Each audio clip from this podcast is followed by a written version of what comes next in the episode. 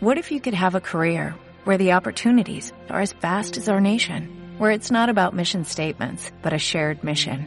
At U.S. Customs and Border Protection, we go beyond to protect more than borders, from ship to shore, air to ground, cities to local communities. CBP agents and officers are keeping people safe. Join U.S. Customs and Border Protection and go beyond for something far greater than yourself. Learn more at cbp.gov/careers. Estás entrando a Radio Ciudad Plástica, tu ciudad en Internet. Bienvenido.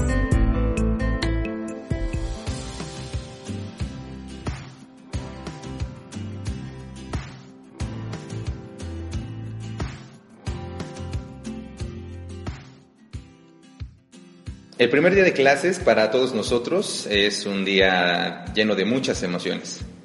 Para los que estudiamos arquitectura, la emoción de una nueva carrera nos hace generar grandes expectativas. Nunca olvidaré esa clase de las 7 de la mañana cuando por mi inexperiencia llegué tarde al taller. La clase era teoría de la arquitectura. Mi profesor me permitió la entrada no sin antes advertirnos que esa era la única ocasión y lo cumplió. Aún recuerdo sus primeras palabras de bienvenida y esa frase que la tomé como mantra en toda la carrera. A partir de ahora, todo lo que les voy a decir es mentira. Mi maestro, el maestro de muchos arquitectos, Federico Sánchez, es una pieza fundamental en nuestra historia y hoy tengo el honor de tenerlo en los micrófonos. Arquitecto Federico, gracias por recibirnos en su taller, en este mismo taller donde aún recuerdo sus sabias palabras. No, pues gracias a ti que me das la oportunidad, el alto honor de estar aquí contigo platicando. ¿Cómo, cómo comienza Federico Sánchez en, en, este mundo? ¿De dónde es Federico? Yo soy originario de Pachuca Hidalgo, soy tuso.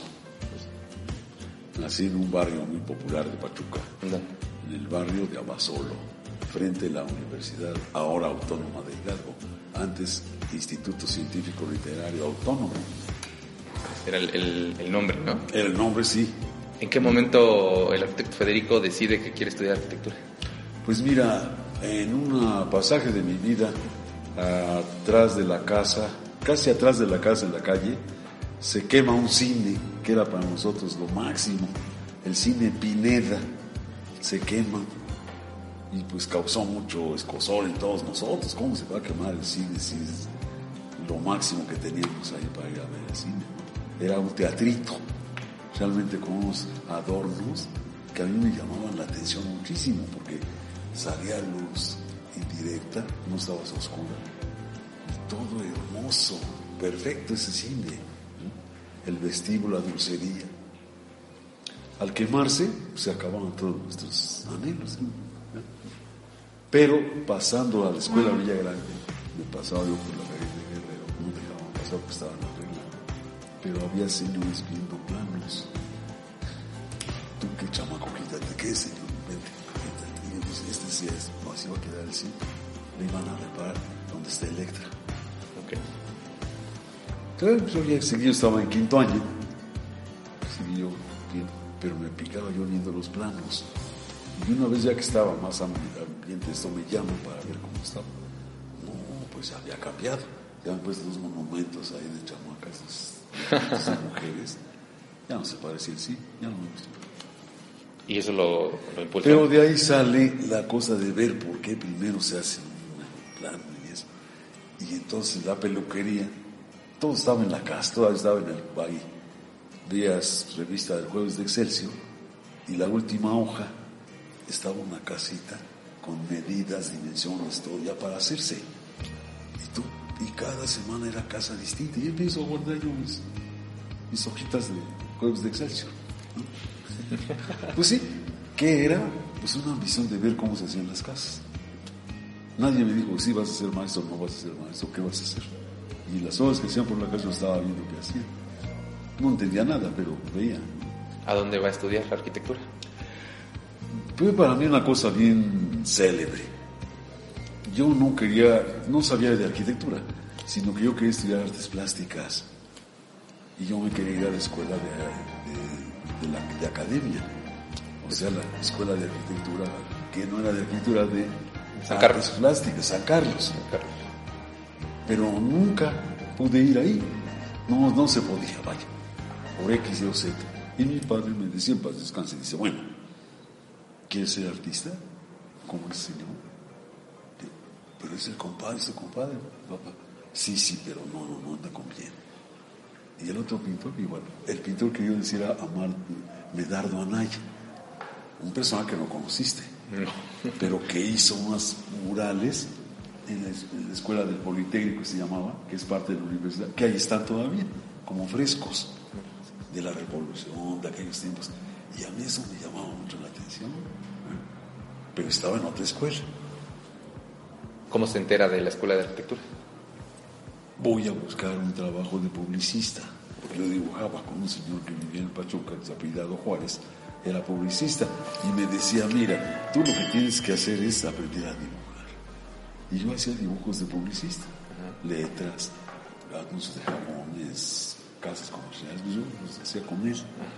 Y me manda a México y dice, vete allá de ahí te puedes mantener un rato.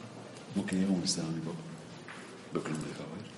Si, no, si te vas allá, la. De tal suerte que ya nos metimos a la publicidad y ahí trabajé unos meses mientras me inscribí. Me inscribí en la universitaria, llegas a ver y ves, no, pues este es lo que hace falta realmente, un ambiente folclórico tremendo. Y, viendo los programas, todo,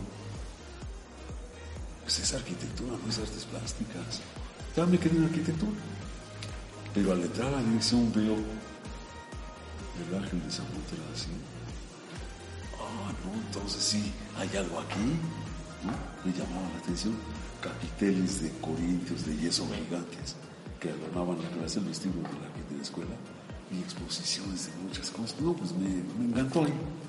Ya, me, me, quedé. ¿Quiénes fueron sus maestros? ¿O de qué maestros se acuerda? No, yo mis maestros son muy, muy... Yo no sabía quiénes eran. Yo no sabía quién estaba frente de mí, que era Villagrán García.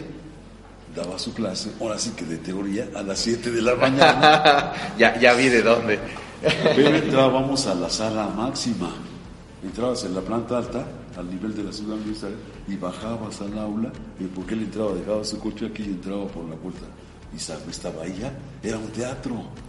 Yo nunca pensé que en una clase de arquitectura de 100 gentes estuviera así, él con micrófono aquí dando su clase. Y yo nos grabando ahí con unas grabadoras de cita, y acá grabando lo que, que no se le escapaban la respiración. Sí, me imagino. No, digo, qué pues, fortuna. pues, ¿qué, ¿qué, es esto? No sabía quién era. No sabía. Ya pasamos, esa era los viernes. Y lunes y miércoles clase de 7 a 9, de 7 a 8 en el taller 7. Yo era del taller 7 de la ENA. La escuela de arquitectura estaba compuesta por ocho talleres. El 1, el 2, el 3, el 1, el 7. Bajamos del camino estaba el 7 estaba recómodo. Y íbamos a la escuela, todos los días íbamos a la clase de, por eso se juntaban todos los viernes. El, el, pasa, pasa, muy seguido, ¿no? El, es, no saben quién tiene enfrente. Sí, no sabes. Tengo a otro, tengo a, a este señor que hizo el eco. Matías Geritz. Matías Geritz, la clase de teoría visual de expresión visual de 4 a 8 de la noche. Y el señor, pues nadie lo conoce. Era un tipo muy especial. Muy especial, ¿eh? Todos venían de corbata, muy así. Y él no. Un artista. de cuerdas, con tenis. De aquel tiempo, con tenis, pues no se veía. Y empezó a hablarnos ahí, cada uno pasa por una cosa que van a tomar de aquí, un pedazo de madera y un pedazo de jerga. ya que estamos, dice, bueno, ahora vamos a hacer esto. Expresen tensión con un palo de madera y una jerga. Pero no haces nada. Realmente no haces nada. ¿Eh? Pero buscaban. Guedes, Fuerte, Villagrán García, Félix Candela, Hija. Rutilo Maracá de León, Martínez del Cerro, Tamborel, Castañeda Tamborel, que acabó muy joven. ¿Qué es lo que más recuerda de esos maestros? No, a, a, este, al maestro Cheto, Mac Cheto. Mac Cheto. Mac Cheto nos dio clases en quinto año de composición, pero hubiera, a mí me hubiera gustado que fuera de primero. Porque era... Ah, no, hombre, qué ambiente de corrección, no. Oiga, usted dibuja muy suave, no comprende que esto no existe. El eje sí es así, pero el modo es así. Y con no te daba cuatro o cinco calidades con lápiz de HB, pues empiezas a decir, pues ¿dónde estoy? ¿Eh? Impresionante, ¿no? Impresionante. No dibujamos con los grafos que tú dibujaste. No, a mí me Nosotros más dibujamos con un grafo que se le abre la espina, se le abre la plumilla, se cierra y pruebas y está bien, dibujas y no pinta. Eso sí. Un solo grafos con 15 plumillas diferentes. Y ya, mano. De su, había que hacerlo. de su vida de estudiante, no solamente dentro de las aulas, sino fuera, ¿de qué se acuerda? Uy, me acuerdo de salir a ver toda ciudad universitaria, de entender qué eran las frontones. Yo pensé que eran pirámides de Teotihuacán. Los frontones que están ahí. No, pues son, de Villagrán. Bueno, pues ¿quién es Villagrán? Pues el que nos da teoría. Oh, no, pues sí. Yo todavía recuerdo cuando en clase, eh, cuando me dio clase, eh, me nos decía, el maestro Villagrán. No, la- las clases del maestro Villagrán. Y yo decía, Pues, ¿quién le es? dio clase Villagrán García. Sí, sí, sí, sí, sí, sí. Eran cosas que, se, que coincidían.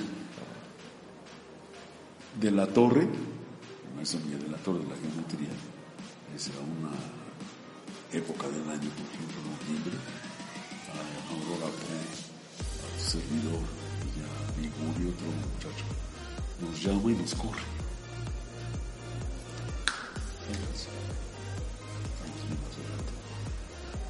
Maestro, ¿por qué nos corre? Ah, si serán tarones. No quiero que estén copiando sus trabajos aquí en estos. No, hombre, maestro, pues ya están aprobados, váyanse, ya no tienen problema. No. No, maestro, quédate.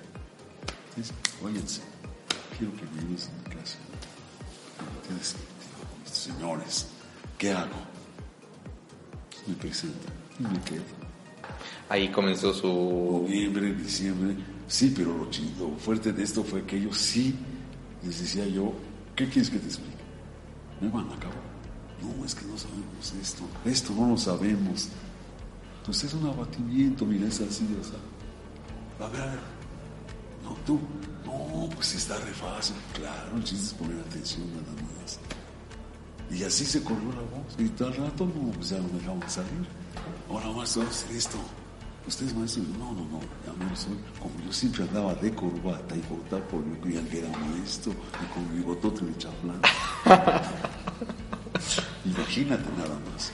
Yo, yo me acuerdo cuando en sus clases era, eran muy amenas, porque este, yo me imagino que era para romper la tensión, Sí, para romper, había, había ciertos, este, muy tensos. claro, ciertas bromas, ¿no? Entonces yo recuerdo cuando nos mandaban a la papelería a pedir puntos de fuga, cuando y hacíamos per- perspectógrafos, ¿no? Porque íbamos a sacar todas las perspectivas. Claro, un perspectivómetro. Perspectivómetro, ¿sí es cierto? Ah, pues si no lo conocen, pues existe. Pues ahí tienes tu línea del tierra, no andes buscando. A la altura de tus ojos está la línea del. Yo me acuerdo que nuestras compañeras decían, es que yo no encontré los puntos de fuga y se va a enojar el arquitecto, ¿no? Sí, pero se enoja más cuando le digo, tiene que ser escala 1 a 100. Cómprate tus dos puntos de fuga, el izquierdo y el derecho, una línea de horizonte, pero que sea escala 1 a 100. Y lo apuntan los compras. Pero eso me lo hicieron en la escuela. Ah, o sea, usted, Sí, ¿qué tipo de, de- de cosas les hacían más igual en la escuela para salir de la... las novatadas. ¿Cómo eran las novatadas de la No, escuela? no te las platico, no pueden platicar. Ah, porque están un poco prohibidas. No prohibidas, pero eran tiempos de, de salvajes. Leí en el, en el libro de Teodoro González de León, de Retrato de Arquitecto con Ciudad, Sí. cuando mencionaba las novatadas Sí. que se hacían a los de primer año Sí, y que en, en- tanto en la Escuela de San Carlos como en algunos otros, ah, después en la Facultad de Arquitectura, bueno, en la Escuela de Arquitectura, pues eran, este, pues, eh, me daba la impresión que decía, cuando era cuestión de estudiar, estudiábamos. Sí, pero cuando es el folclore, es folclore. Ajá. Sí. Entonces te, te llenaban de, por decirte, te llenaban de, de chapopote y luego te zambutían en unos cajones con plumas. ¿Cómo salías? Como pollo. Como pollo. Te metían a los registros del agua pluvial que miden dos o tres metros de hondo y te bajaban. Y ya que estaba lleno, nosotros pues eh, tú nomás sentías caliente y tibio, pero un boca y volía re feo. No botadas. Correr en cuclillas en el alrededor del estadio de Ciudad Universitaria a las 12 del día con ese calor y pan- sin pantalones. Competencias, a ver quién gana. Pues sí, no, no dejaban de ser jóvenes finalmente, ¿no? Ah, no, sí. Por supuesto. Pero hacer que te quitara los zapatos y amarraban la agujeta con agujeta y uno le daba vuelta a la, la a a brincar en la riata así. Te ponías el zapato que te caía ¿no? Cuando te salías, ¿no? pues supongo que los bostonianos. ¿Eh?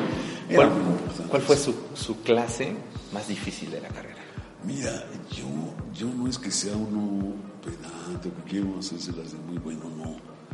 Yo la clase que a mí me daba muchos, mucha dificultad era la clase de historia. Yo composición la pasé por puntos acumulativos. Yo no sabía en primero. Pero como tengo facilidad para la perspectiva, todo lo hacía yo con perspectiva y planta. Perspectiva y planta. Oiga, sencillo. Este, ¿qué me enseñaron esto? No, pues lo tengo que hacer así. Cuando termino primero, me dicen, pues ya este, no puede usted pasar a segundo. ¿Por qué, lo maté. No, va usted a pasar a tercero. Ya se pasó. Porque ya tiene acumulado seis en primero, seis en segundo, y empieza usted en tercero con uno. Oye, pues magnífico. Entonces yo acabé con los antes que todos. Y me daba tiempo de andar con mis cuates hablando, platicando de la, de la fiesta. Vamos a regresar y, y vamos a platicar también sobre, después Federico Sánchez de estudiar arquitectura, eh, además de entrar a la academia, eh, decide impactar a una ciudad, que es la ciudad de Pachuca. Pero eso lo platicamos regresando del corte. El objetivo del presente artículo es crear conciencia y sensibilizar acerca de un grave y serio problema que tenemos en la ciudad de Pachuca, México, una deficiente accesibilidad y movilidad urbana.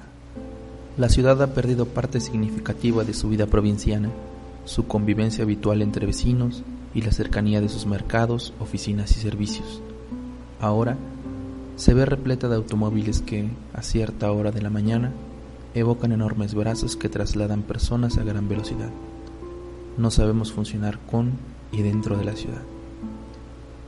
La rapidez o urgencia con la que queremos movernos en la ciudad se ha convertido en uno de los principales aspectos cotidianos. Vivimos deprisa. Tal vez esto se vea hasta cierto punto como algo normal. Sin embargo, lo preocupante de nuestro accionar cotidiano por las calles y avenidas de la ciudad es que está marcado por un número cada vez mayor de condiciones negativas, roces o fricciones que vivimos, sufrimos y o cometemos. Regresamos después de haber escuchado esta, una de las cápsulas interesantes sobre los primeros ejercicios que hicimos en, en Nodo. Bueno, en ese caso no se llamaba Nodo, pero era un ejercicio de podcast, de audio, y pues nos pareció muy bueno que en este eh, inicio de la tercera temporada con el arquitecto Federico Sánchez presente, pues estuviera perfecto. Y nos habíamos quedado, arquitecto Federico, que después de estudiar arquitectura, ¿cómo, cómo regresa usted a Pachuca?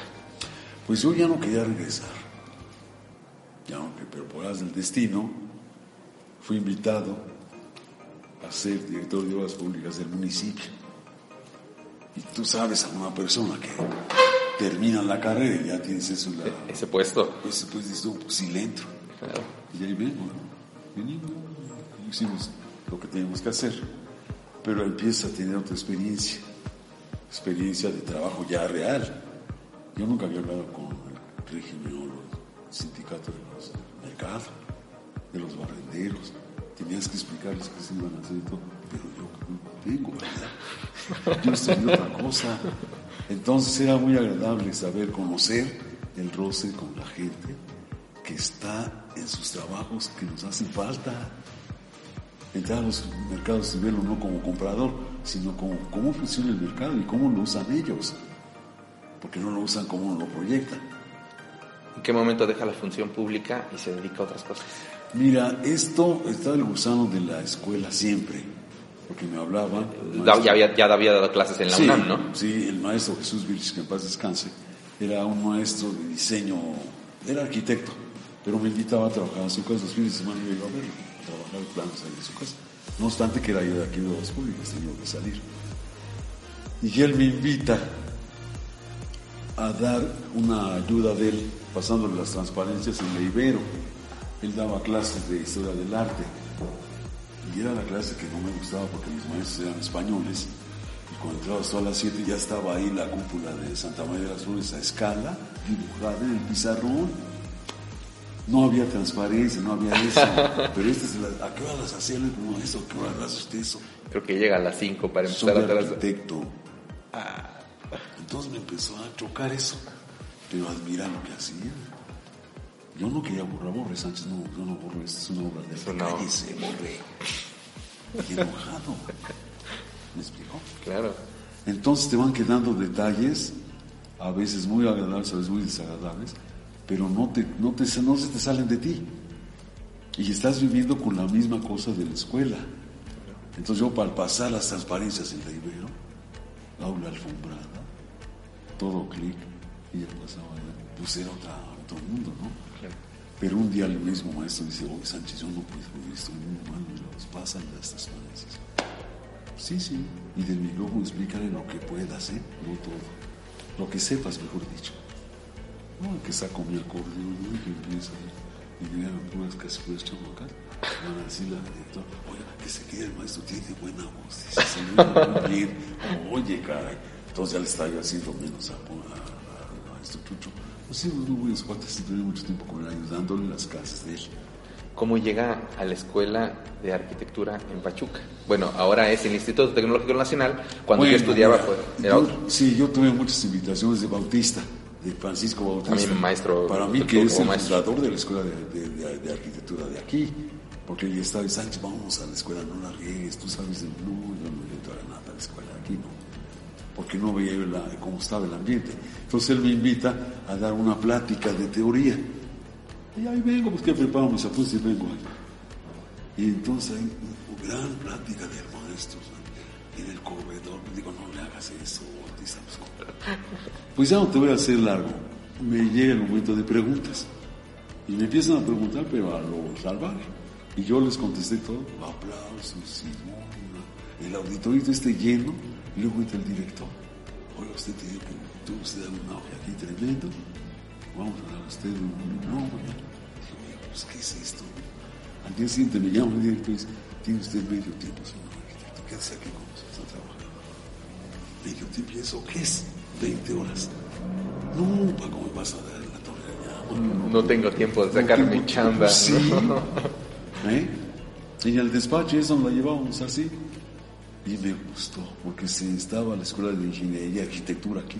Eran dos, en una, como el Politécnico. Entonces yo empecé a investigar los programas de estudio y dije que estos pobres muchachos tienen física, higiene, ventilación automóvil, unas clases rete difíciles para arquitectura. Claro. Y si no sabían matemáticas, no pasaba. ¿Y qué vemos? No, yo voy a ir a los Celaya, donde hay arquitectura, donde somos el mismo sistema, a ver cómo están sus programas. Me dieron chance. Y traje, o sea, hay que cambiarla.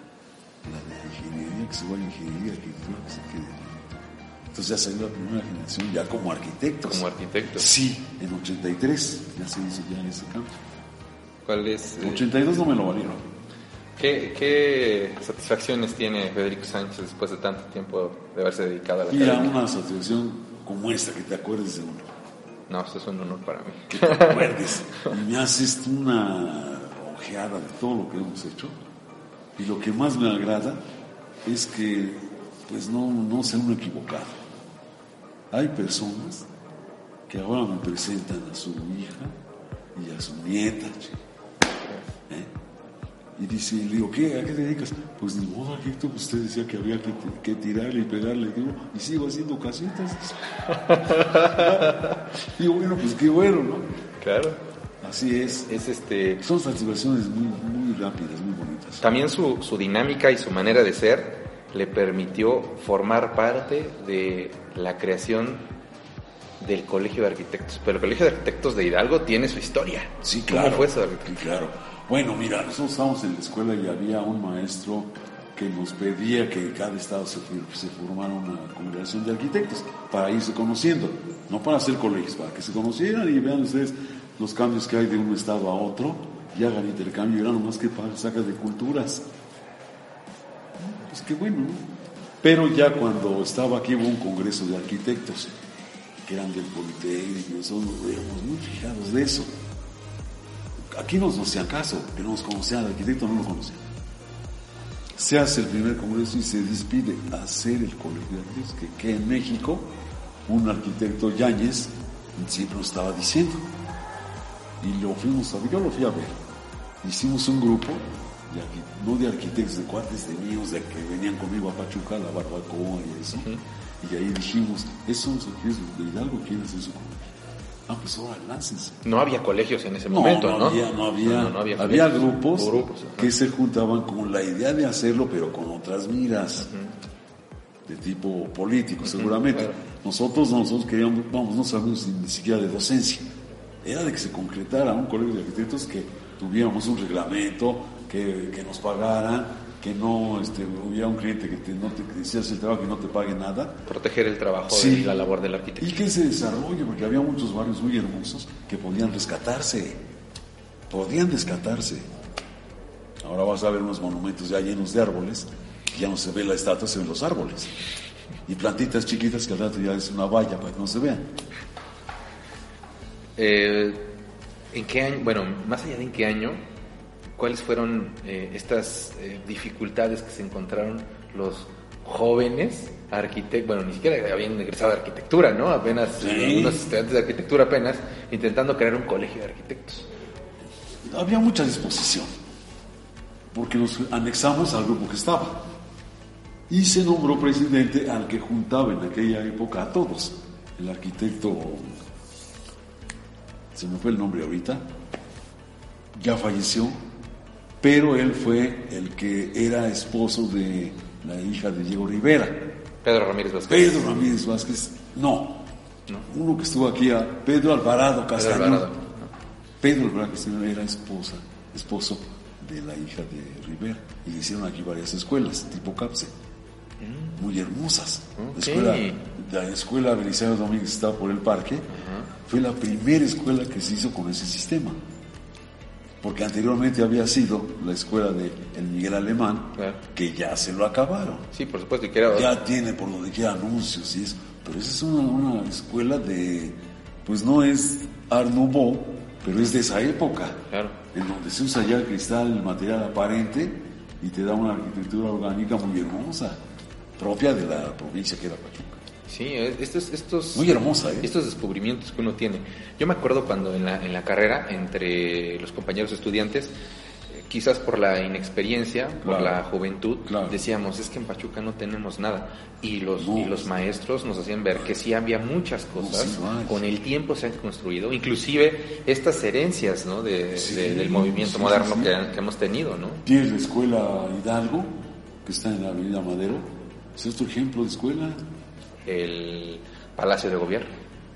bueno, ese ya es posterior. Ajá, posterior. Pedro María Naya, ¿ve? La misma onda, mismo estilo, la misma representación de fuerza, de poder, Claro. de gusto, de que el gobierno pone. pues, así es. Y el palacio, no, el palacio ya llegó Manuel Sánchez Vite, Manuel que Sánchez quieren, y que todas nuestras placas que teníamos y los que habíamos hecho las quitaron con marro y así se, porque hubo un golpe de Estado, amigo.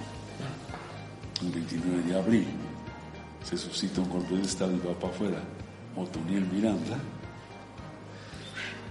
y se acabó el gobierno, se acabaron las obras. He visto imágenes del Palacio de Gobierno con una planta libre, que, que- con, Sí, con- pero se la, se la acabaron. por eso a- me llama la atención estas características para el tiempo de em, Era un- un- una estructura eh, muy, muy, quiero llamarlo ligera, ajá, ligera, planta libre, eh, Sí, la, la- el- la ventana pero cristalada. tenía, tenía una base donde la gente recordaba la pasarela de las tardes. Vamos, no hay arcos, pero esos arcos se dan a todo alrededor del, del- del palacio. Pero los desaparecen. Hoy sí una caja de zapatos. Y es en este, bueno, un poquito antes del periodo, cuando se consolida el Colegio de Arquitectos. Claro, en 1970 y no, 69, cuando entra Sánchez Viti al, gobierno, no había palacio. Nosotros trabajamos en donde era la presidencia municipal, ahí estaba nuestra dirección de obras públicas, el gobierno, porque los hijos de Sánchez Viti estudiaban en la universidad y me conocían a mí la arquitectura porque estábamos juntos a la escuela. Y una vez ven las placas de la- ¿qué tienes de Pachuca? Sí, ¿no? Sí, sí, sí, sí, Y íbamos allá por Clavería, en el DF. Vienen para acá y me llaman a la obras. Acá yo estaba en obras públicas y dicen, no te vas, te quedas con nosotros. Vamos a hacer el palacio, vas a ver, Sánchez. Oye, tanto así. Pues sí, porque lanzamos una convocatoria para hacer un concurso. Ah, sí. Sí, es un concurso de los que habían. Solo pasaron tres concursos. Debería de haber más concursos en la actualidad.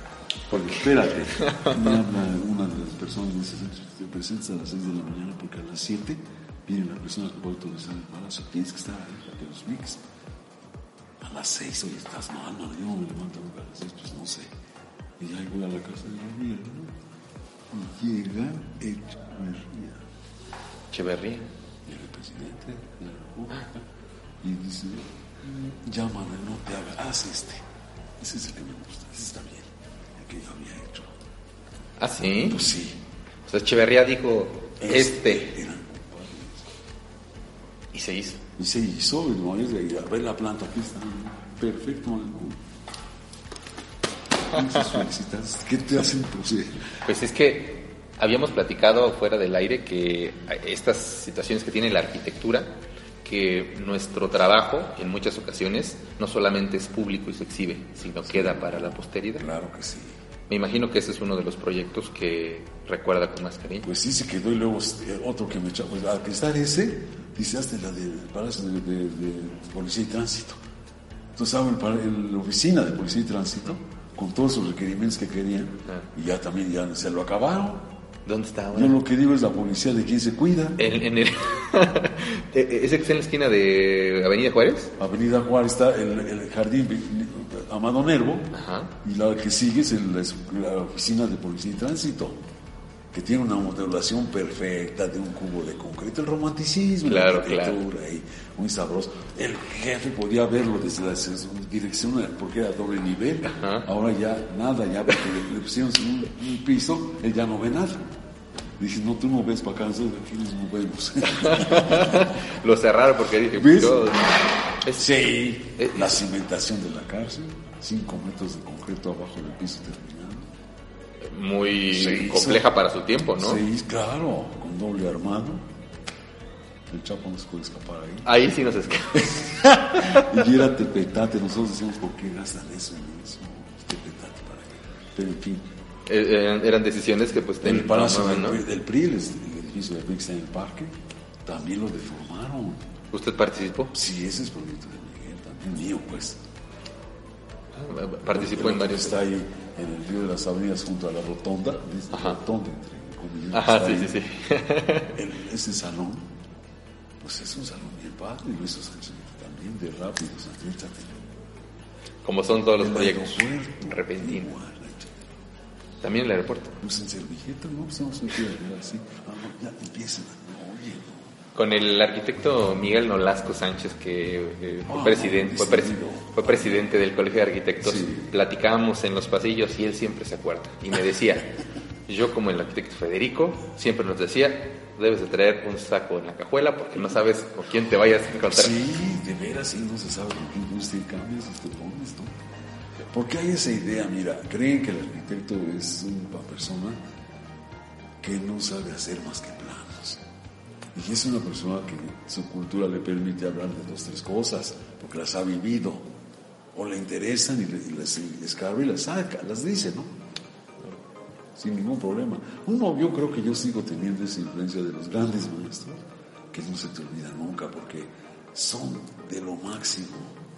Cada vez que pasa el tiempo, buscas más cosas de ellos y dices, tienen toda la razón. Y descubres cosas, Sí. ¿no? Pues ahora lo estamos descubriendo, ¿no? Lo Muchos, estamos viendo. muchos de nosotros y de los que escuchamos Nada este más, audio, yo sí te digo una cosa, nosotros no somos historiadores. Y muchos sin serse historiadores, sin tener título de historiador, y lo estudian a su manera, ¿no?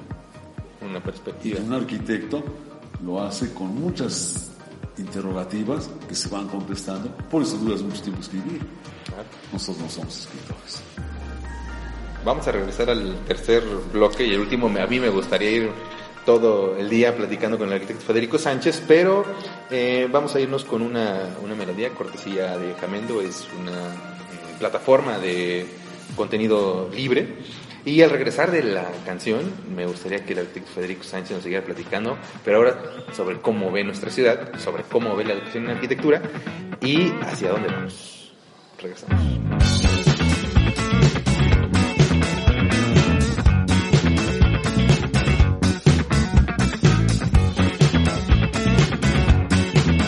Ciudad Plástica, tu ciudad, en Internet.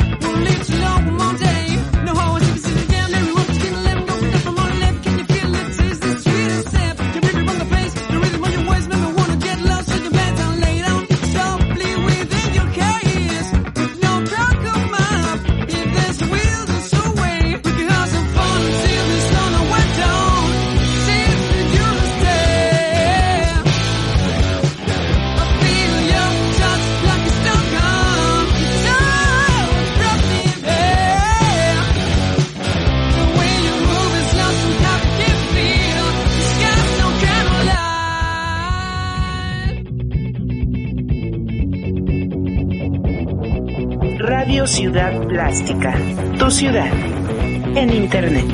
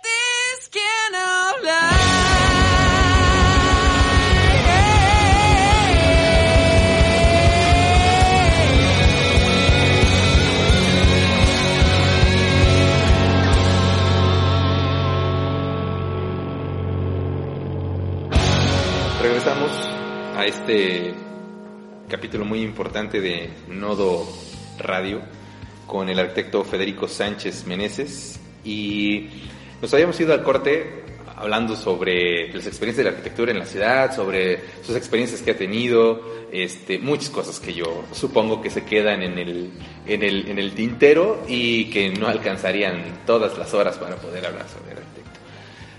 Arquitecto, mm, lo había comentado al principio y se lo repito, eh, para muchos de nosotros fue un parteaguas en la escuela de arquitectura. Eh, muchos de nosotros recordamos eh, en este salón, eh, ahorita que entrábamos, yo, con mucha nostalgia, ¿no? Veía las mesas este, donde, donde nos sentábamos. eh, era, era todo un, un arte venir, ¿no? Y en ese momento, pues, la disciplina y lo que le dije, ¿no? Que siempre eso de dudar, ¿no? Dudar de todo lo que conocía.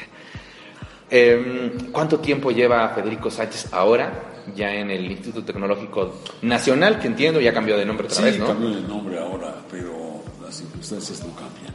Ahora nos exigen más. Ahora sí es otra cosa. Sí, nos han exigido. ¿Cuánto Nos tiempo lleva de dar clase en Yo arquitectura? aquí llevo de 83 para acá. Tenía un año yo. Son 65 semestres. Muchos alumnos.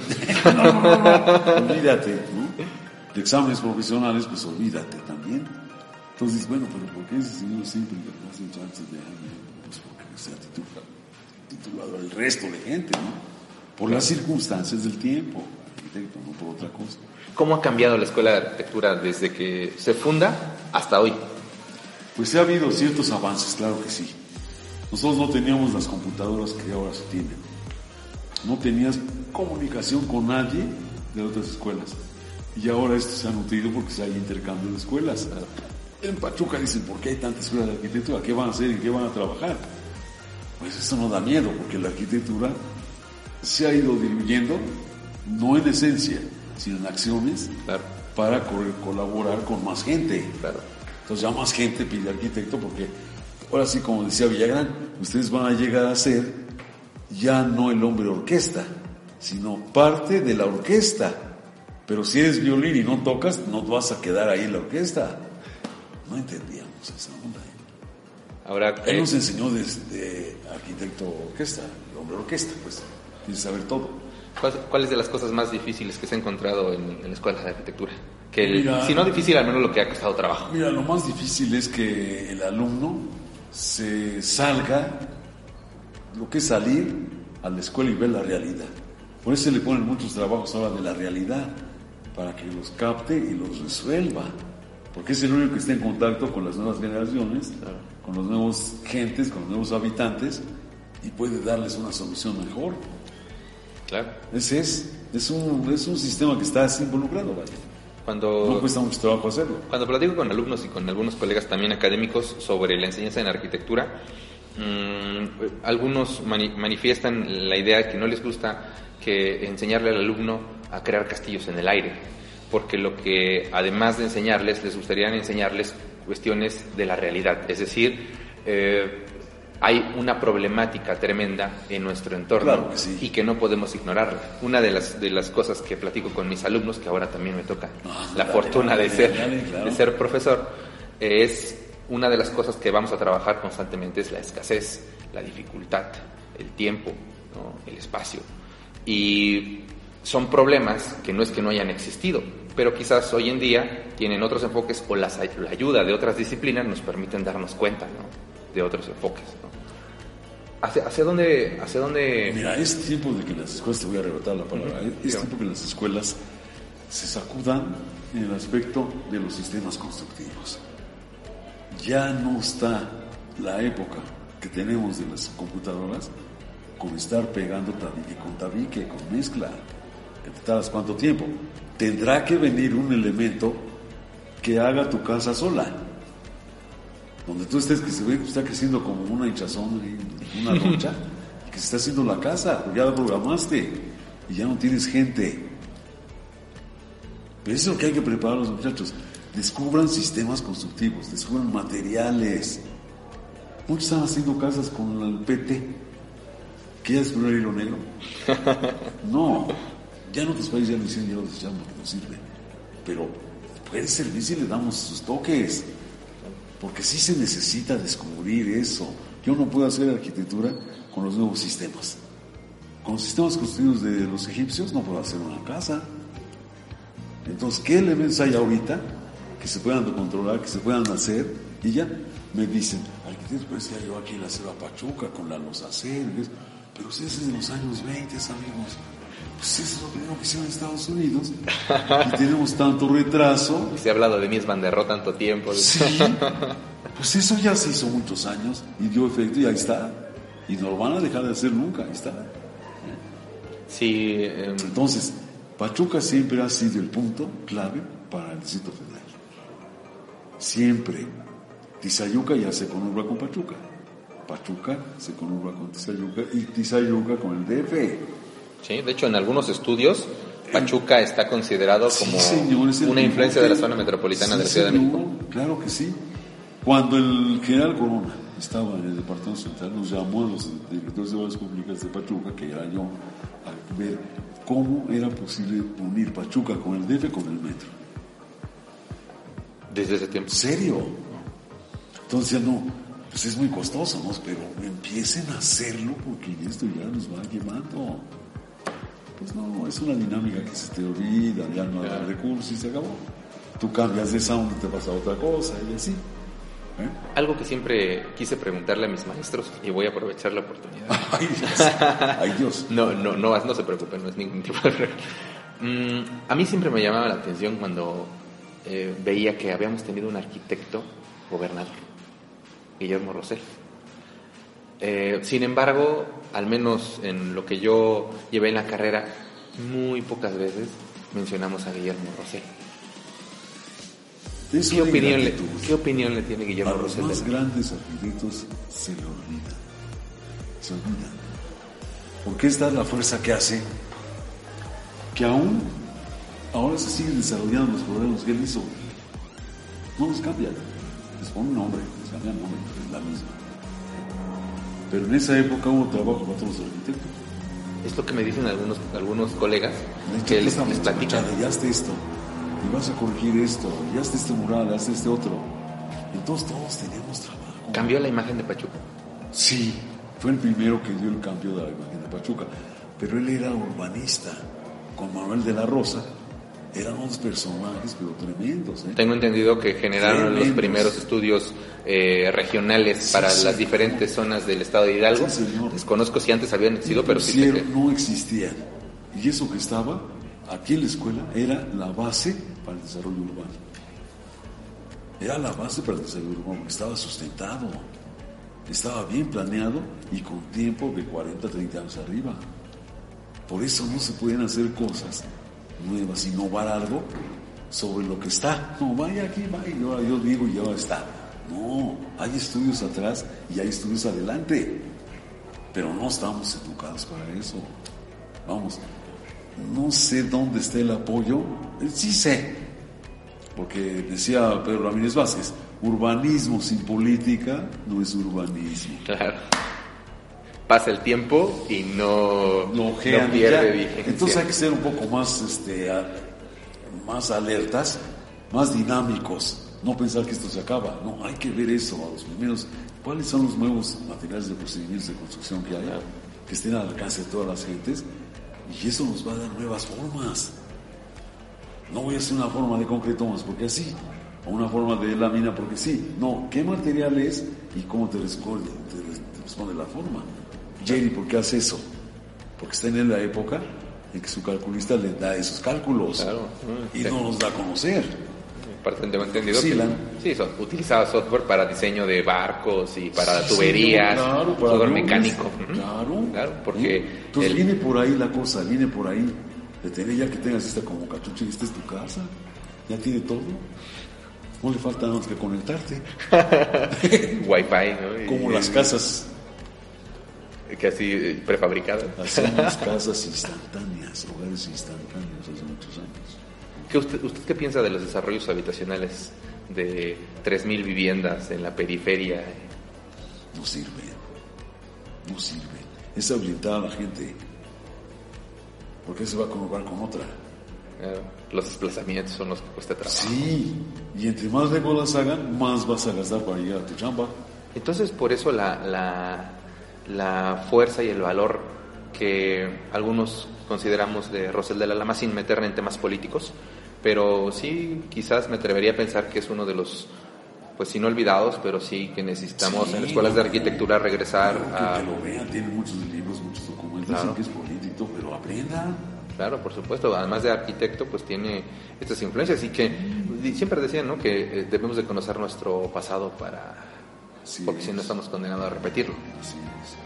¿Cuál, cuál es la esta mm, hablando de arquitectos, ¿no? Ya que hablé de Rosell, ya que No, estamos Rosell hablando de es mis, mis inolvidables recuerdos de buen maestro. Además fue maestro en la escuela de arquitectura. quiénes en su etapa como estudiante eh, eran esos arquitectos que admiraba. Como, como que de estudiante, como. Ajá, cuando usted era estudiante de arquitectura, digamos que en la escuela, tenía algunos arquitectos que dije, él es mi ejemplo a seguir, o nunca hubo un No, arquitecto como que- no, no, no, pues quisiera ser como todos. Porque todos tenían algo. Todos tenían algo. No sé, pero te transmitían directamente el conocimiento, pero el entusiasmo porque siguieras viendo. Ese es. Yo, yo me, Yo yo- me acuerdo mucho de. de este. Se me está yendo su nombre, ya el alemán me estaba molestando por aquí. Pero Pedro Ramírez Vázquez Pedro Ramírez. era una persona que yo no puedo olvidar. Desde que era presidente del colegio, nos llevaba los martes, nos invitaba a una conferencia de media hora de alguien importante, que lo apuntábamos, y la salida era tu highball. Un highball de Bacardí, así, así. Pues listo, ¿dónde sabes eso? Aquí. Ya se acabó. No haces una, no haces una. Mañana platicamos. Y entonces era eso, el colegio era eso. Un enjambre de experiencias, de intercambios con profesores. Por eso había muchos El arquitectos profesor que- te hablaba de tú, pues, siéntate, vamos a ver qué te. Se rompió el turrón, vamos. Qué buenas épocas, Y ¿no? te invitaban a chambear. Oye, ¿dónde chambeas? Pues yo trabajo acá, ¿cuánto te pagan? Pues que hago cuatro pesos la hora. No, de 20 acá yo te voy a dar 12. Es que eh, eh, eh, regresaba a esta idea de que el alumno debería de ser aprendiz del maestro, ¿no? No, así En era, casi- por- casi así era. Por eso. Eh, que yo, yo recuerdo, yo recuerdo cuando saliendo de una clase aquí en la tarde, porque ya fue después, como De noche. Ajá, de noche. Salgo y me voy a la biblioteca. Iba a buscar un libro es, que nos habían dejado creo que de estructuras. Y entonces encuentro un libro, un rojito, de retrato de arquitecto con ciudad, Teodoro González de León. muy bueno, cara. Y me- a mí me llamó la atención primero el color, ¿no? O sea, todos eran grises, grises. y grotesco. De momento rojo, ¿no? Lo abro y lo empiezo a leer. Y veo cómo durante su etapa como estudiante tenía arquitectos que los admiraba. Después cuando ejerció también había que, que admiraba. Yo en la escuela, en la escuela, eh, Teodoro González de León era como mi ejemplo, Es ¿no? una musa a seguir, che. Claro. Sí. Después, ahora, arquitecto, hoy en día, ¿hay alguna arquitectura, algún arquitecto que llame su atención, que diga, Mira, hace cosas Yo interesantes? creo que a mí me llamó mucho la atención cuando descubrí una revista americana que se llama Arquitectura Record, cuando estaba en los primeros años. Entonces me obligué a aprender a leer el, el inglés. Yo no te lo entiendo hablado, pero sí lo obligo, como dice, ¿no? ¿Por qué lo mezclé con francés? Entonces el francés y el inglés se me olvidaron. Se me cruzan. Se está metiendo la dema Pero sí hay, hay que hablar mucho, pero muchísimo, de Paul Rudolph. por Rudolf. No, Paul Rudolph es Paul Rudolph. Él es uno de los que recomendaría. Sí, sí, por sus conceptos. Luis Ican no se queda atrás. Claro, por supuesto. Ese no se queda atrás. Por supuesto. No hay muchos. Bueno, te pueden gustar otros más. Claro. Y es bueno. También te puedo decir, pues me gustan un montón las bóvedas de Ramírez Ponce, contemporáneo. Claro. Hemos ido aquí a clases a hablar. Por supuesto, ¿no? Ramírez Ponce, pues no. Este. Hernández, Agustín Hernández, mis respetos. De veras, es que entre más pasa el tiempo, las obras hablan más. Se consolida. Y ves cómo estaba el México antes cuando ves esa obra. Ve nada más, estudia, por favor, el concepto de el, pala- el escuela de militar. Colegio Militar de, de Agustín Hernández, ¿no? ¿Cuántas hectáreas de metros cuadrados? En una plática decía que tenía que ir en moto a supervisar porque no, le- no podía llegar caminando, ¿no? ¿Ve? Entonces yo creo que esas cosas se pierden porque la época es diferente. Claro. Ya vas a gastar más en esas cosas. Entonces hay que ver dónde apretamos una cosa con otra para que dé resultado las formas. Las formas no las puedes sacar por tu gusto. Obedecen a algo. Dice, dice Rem que eh, hace algunos años escribió, escribió que somos el resultado de todas las influencias que recibimos a lo largo. Su arquitectura, o sea, no puedo decir que mi arquitectura es únicamente influencia de arquitectos. Mi arquitectura es influencia de todo lo que he visto, comido, leído, Claro. hablado. Y asimilado. Por. Ese es, porque tú puedes ver una obra muy buena, pero no la asimilas. Pues no, no te queda nada. Pero entonces yo creo que esa es la verdad, de ser sincero con lo que vas a demostrar y no querer quedar bien para que el otro día qué bien estás. Esa es una cosa importante. ¿eh? Y eso es lo que buscamos en las escuelas de Yo arquitectura. sí fui muy, muy malo en eso porque gente que no entendía el proyecto ni le cobraba, pero no lo hacía, ni le daba los planos. Porque ya que era gratis, Platíquenos la, anécdota de los, de los cigarros Lucky Strike. Los Lucky Strike estaban buenos, ¿no? Yo sí me los fumé, hermano. Pues qué caray. Y ya no volvimos a hacer proyectos así de gratis. Le pagaron por unos, con unos Lucky Strike, mis Lucky Strike. Usted pensó que yo, y le iban a dar. Pues nos podríamos pasar todo el tiempo platicando, no, pero con tu amabilidad y tu prudencia, no, para mí es este un honor que haya estado aquí como padrino de la tercera temporada de, de este proyecto radiofónico online, gracias a Ciudad Plástica que se, se lleva a cabo. Claro. Y no, no me puedo Sí, ir. es importante eso. ¿eh? Sí, no, no, no me puedo, no me puedo ir sin transmitir, porque yo sé que la gente que está escuchando esto, no importa si es hoy, si es mañana, Sí, sí, o si es en 50 años, bueno, todavía. Claro.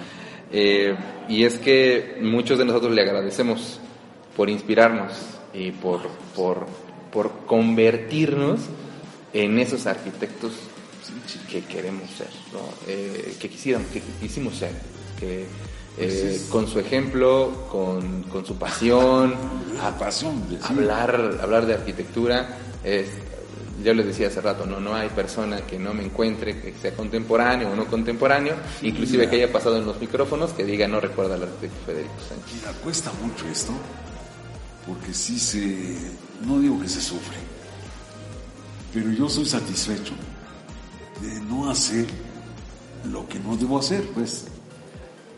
Muchos, ¿cuántos proyectos hemos hecho? He tenido miles de proyectos, pero la gente no los capta.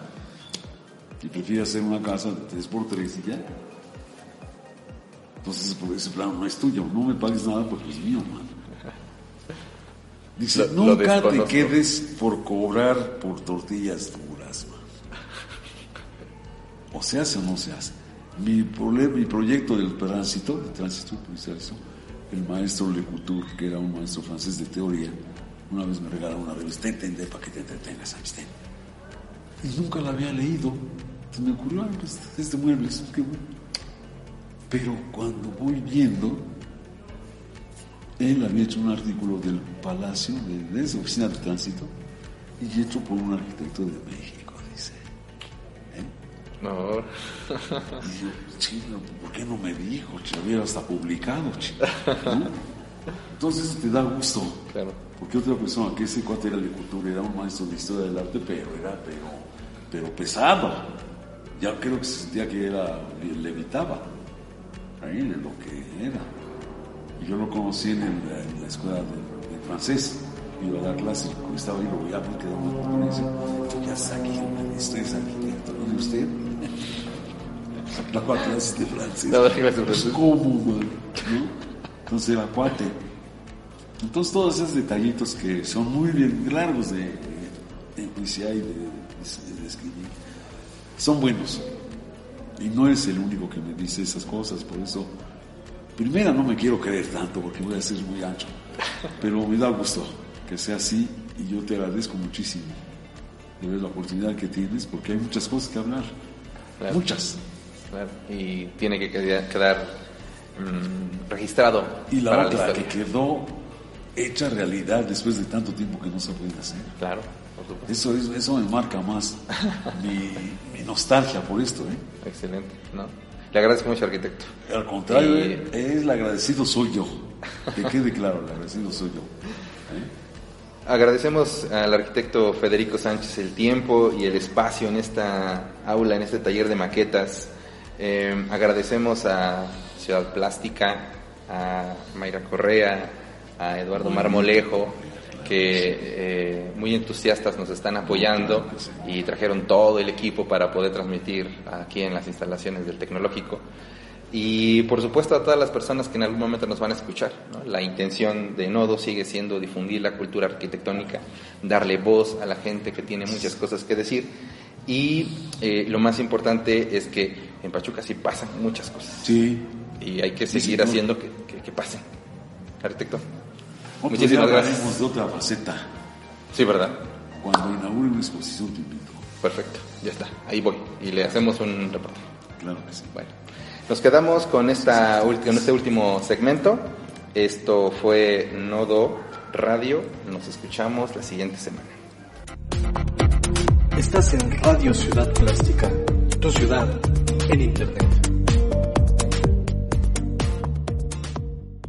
¿Te preocupas por tu familia? Entonces, ¿por qué darles solo huevos ordinarios cuando pueden disfrutar de lo mejor? Eggland's Best, los únicos huevos con ese delicioso sabor fresco de granja, además de la mejor nutrición, como 6 veces más vitamina D, 10 veces más vitamina E y 25% menos de grasa saturada que los huevos regulares, además de muchos otros nutrientes importantes. Así que, dales los mejores huevos. Eggland's Best, mejor sabor, mejor nutrición, mejores huevos.